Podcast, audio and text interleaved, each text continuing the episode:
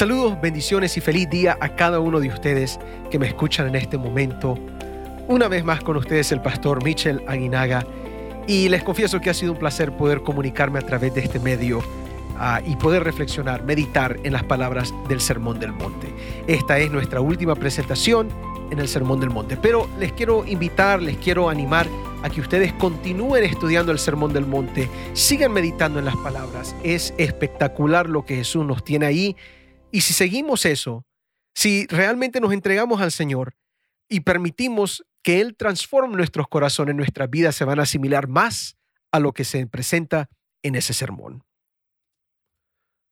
Hoy nos vamos a enfocar en Mateo capítulo 7, versículo 24 al 27, que efectivamente es la conclusión del Sermón del Monte. Son las últimas palabras que Jesús menciona en su predicación. Y la palabra de Dios dice, cualquiera pues que me oye estas palabras y las hace. Le compararé a un hombre prudente que edificó su casa sobre la roca. Descendió la lluvia, vinieron ríos y soplaron vientos y golpearon contra aquella casa y no cayó, porque estaba fundada sobre la roca. Pero cualquiera que me oye estas palabras y no las hace, le compararé a un hombre insensato que edificó su casa sobre la arena. Y descendió lluvia y vinieron ríos y soplaron vientos y dieron con ímpetu contra aquella casa y cayó. Y fue grande su ruina. Yo imagino que ustedes han escuchado esta pequeña parábola de Jesús, esta pequeña ilustración. Pero es muy importante lo que Jesús está diciendo aquí. La ilustración en primer lugar es bien sencilla y fácil de memorizar. Dos hombres construyen una casa. Cada uno construye su casa. Uno la construye sobre la roca, el otro sobre la arena. Y cuando la tormenta viene, la casa sobre la roca se mantiene en pie, pero la casa sobre la arena cae. Y por tanto la lección es sencilla. Construye tus casas sobre un fundamento fuerte, fuerte como una roca. Si no, la ruina será grande y todo se te puede derrumbar una lección sencilla de arquitectura, donde el punto es claro. En una construcción, la simiente, el fundamento es lo más básico. Pero más allá de construcciones literales de casas, Jesús nuevamente está hablando de obediencia. Y el contraste que nos presenta entre los dos constructores tiene que ver con todo lo que venimos diciendo en el Sermón del Monte. Quiero que notes que hay dos grupos representados en estos dos hombres. Tenemos aquellos que escuchan las palabras de Jesús y no son obedientes a ellas. Y aquellos que escuchan las palabras de, Jesús y sí son obedientes a ellas. En sí estamos hablando de personas que escuchan las palabras de Jesús. Y Jesús está hablando de entre todas esas personas que escuchan las palabras de Jesús, hay dos grupos de personas, los que son obedientes y los que no. En cierta manera estamos hablando de nosotros, ¿verdad? Nosotros que confesamos verbalmente creer en Jesús y nosotros que escuchamos las palabras de Jesús. Ahora, lo curioso es que en esta ilustración, e, estos dos tipos de personas, eh, nos encontramos similitudes grandes. Por ejemplo, en la ilustración, ambos son constructores, ambos construyen casas, ambos enfrentan los mismos desafíos, los mismos elementos, la lluvia, el río y el viento. Y por supuesto, como Jesús lo dice en este versículo, estamos hablando de personas que nuevamente escuchan las palabras de Jesús. En otras palabras, externamente no hay diferencia entre estos dos tipos de cristianos. Externamente ellos son idénticos. Si tú fueras a ver las cosas que ambos cristianos están haciendo, igual. La diferencia no está en lo que se ve por fuera. La diferencia está en lo que no se puede ver. Y en este caso, es el fundamento, lo que está debajo de la casa, lo que sostiene las partes más importantes de la casa.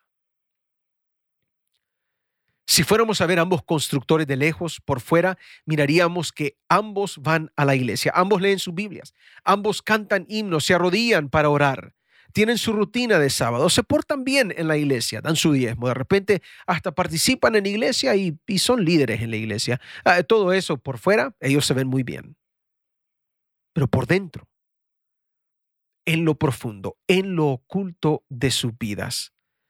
Las simientes son muy diferentes. Uno es obediente a todo lo que escucha de Jesús, o a lo menos vive su vida buscando ser obediente a Dios. El otro no sigue las palabras de Jesús. Y noten esto en la ilustración. ¿Cuándo es que nos damos cuenta cómo realmente está la fe de estos dos constructores? Ah, cuando llega la tormenta. Miren esto. Aquello que no se puede ver se revela en el momento de prueba, en el momento de crisis en la vida. Llega la tormenta y lo que está oculto por debajo se comienza a manifestar. Esto de seguro tú lo has visto en algún momento. Personas que se han mantenido dentro de la iglesia por mucho tiempo, pero nada malo les ha pasado. Y cuando llega la crisis de la vida, en vez de buscar a Jesús, en vez de seguir en sus caminos, se desvían. Es decir, cuando Jesús presenta esta parábola, está presentando una de dos opciones en nuestra vida. O somos fuertes en la tormenta o caemos en la tormenta. Pero noten que la fuerza depende, o la no fuerza, depende del fundamento de nuestras vidas. La obediencia depende de cómo estamos fundados, de dónde realmente está nuestro cimiento. La crisis va a revelar cómo estamos con Dios. La crisis revela si nos estamos preparando para el tiempo del fin. La crisis nos indica si nuestro fundamento espiritual está fuerte o si nos dejará en ruina. El comentario de John Stott nuevamente entra aquí y él dice, la cuestión real no es si oyen la enseñanza de Cristo, ni siquiera si la respetan o la creen, sino si hacen lo que oyen. Solo una tormenta revelará la verdad. A veces una tormenta de crisis o calamidades pone de manifiesto qué clase de personas somos, porque la verdadera piedad no se distingue de su falsificación hasta que llega a la prueba, sino antes. La tormenta del día del juicio con seguridad lo hará manifiesto. Y mira, la realidad es que vienen momentos difíciles, porque Jesús lo dice en muchas ocasiones. En Lucas 17.1, él dice, imposible es que no vengan tropiezos. En Juan 16.33, Jesús dice, en el mundo tendréis aflicción. Mira, yo creo que todos nosotros queremos salir exitosamente de las pruebas de la vida. Creo que nuestra intención es buena, creo que como Jesús dice, e, e, el espíritu está dispuesto, pero la carne es débil. Tenemos el deseo de salir adelante, cuando enfrentamos las pruebas. Creo que muchos de nosotros nos despertamos hoy diciendo, hoy me quiero mantener firme y fiel en los caminos del Señor. Pero noten, el punto no es esfuerzo humano. El ser obediente no es construir una casa. El ser obediente no es a llenar los planes de arquitectura y construir esta casa que Jesús menciona. No, la obediencia no es asunto de obra humana, la obediencia es producto del fundamento, quien es Cristo Jesús. Aquí el punto de la obediencia es confiar en Dios, es depender de Dios, es establecer nuestra fe entera sobre el fundamento de la roca que es Cristo Jesús. Te lo digo ahorita, seguir las cosas, obedecer las cosas que Jesús pide en el Sermón del Monte no es cosa fácil. Es más, me atrevo a decirles que es imposible para el ser humano hacerlo. ¿Quién puede vivir una vida así? Solo Cristo puede vivir de esa manera. Pero ¿qué realmente significa escuchar la voz de Dios? ¿Qué es lo que realmente establece una casa que se mantiene firme? Escuchen las palabras de Jesús en esta ilustración. Él dice que cualquiera pues que me oye estas palabras y las hace, es como edificar tu casa sobre la roca. O tú quieres no solo escuchar las palabras de Jesús, pero quieres también obedecerlas. El punto no es más esfuerzo humano, el punto es dejar que el esfuerzo de Dios trabaje en tu vida. Por tus propias obras tú no te puedes salvar. Tu fe no se puede mantener por tus propios esfuerzos. Tu fe se mantiene dándote completamente a Dios todos los días. Esto no es salvación por obras, porque es imposible salvarse por obras. La Biblia es clara en mil maneras de que la salvación es solamente por fe, don de la gracia de Dios, pero verdadera fe, es decir, confianza en Dios produce verdaderas obras.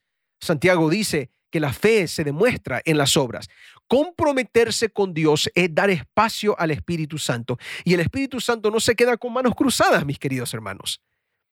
El Espíritu Santo obra, cambia, transforma y produce buenos frutos en nosotros. De nuevo, no es salvación por obras. No te puedes salvar por tus obras. Estamos hablando del llamado que Dios nos hace ya que nosotros somos salvos. Y la idea aquí es establecer nuestra fe en Cristo.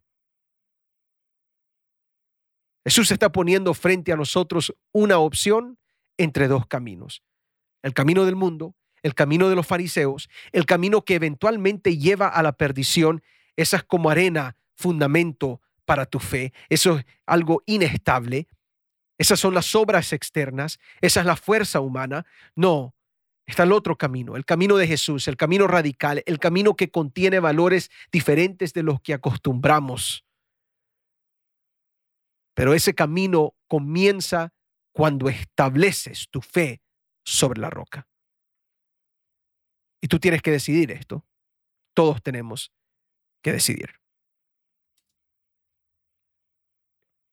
John Stott nuevamente comenta sobre esto y dice, aquí reside entonces la alternativa, en seguir a la multitud o seguir a nuestro Padre que está en los cielos, en ser una caña bamboleada por los vientos de la opinión pública o ser regido por la palabra de Dios, la revelación de su carácter y voluntad.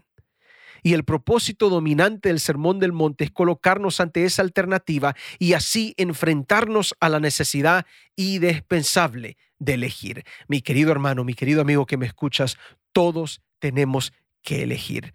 Pero te lo digo, solamente uno de esos dos caminos nos lleva a la vida eterna. Solamente un fundamento puede mantenerte firme a través de toda la crisis. Y no es tu fundamento, no son tus fuerzas, es únicamente un camino que garantiza paz en la tormenta y ese es Jesús.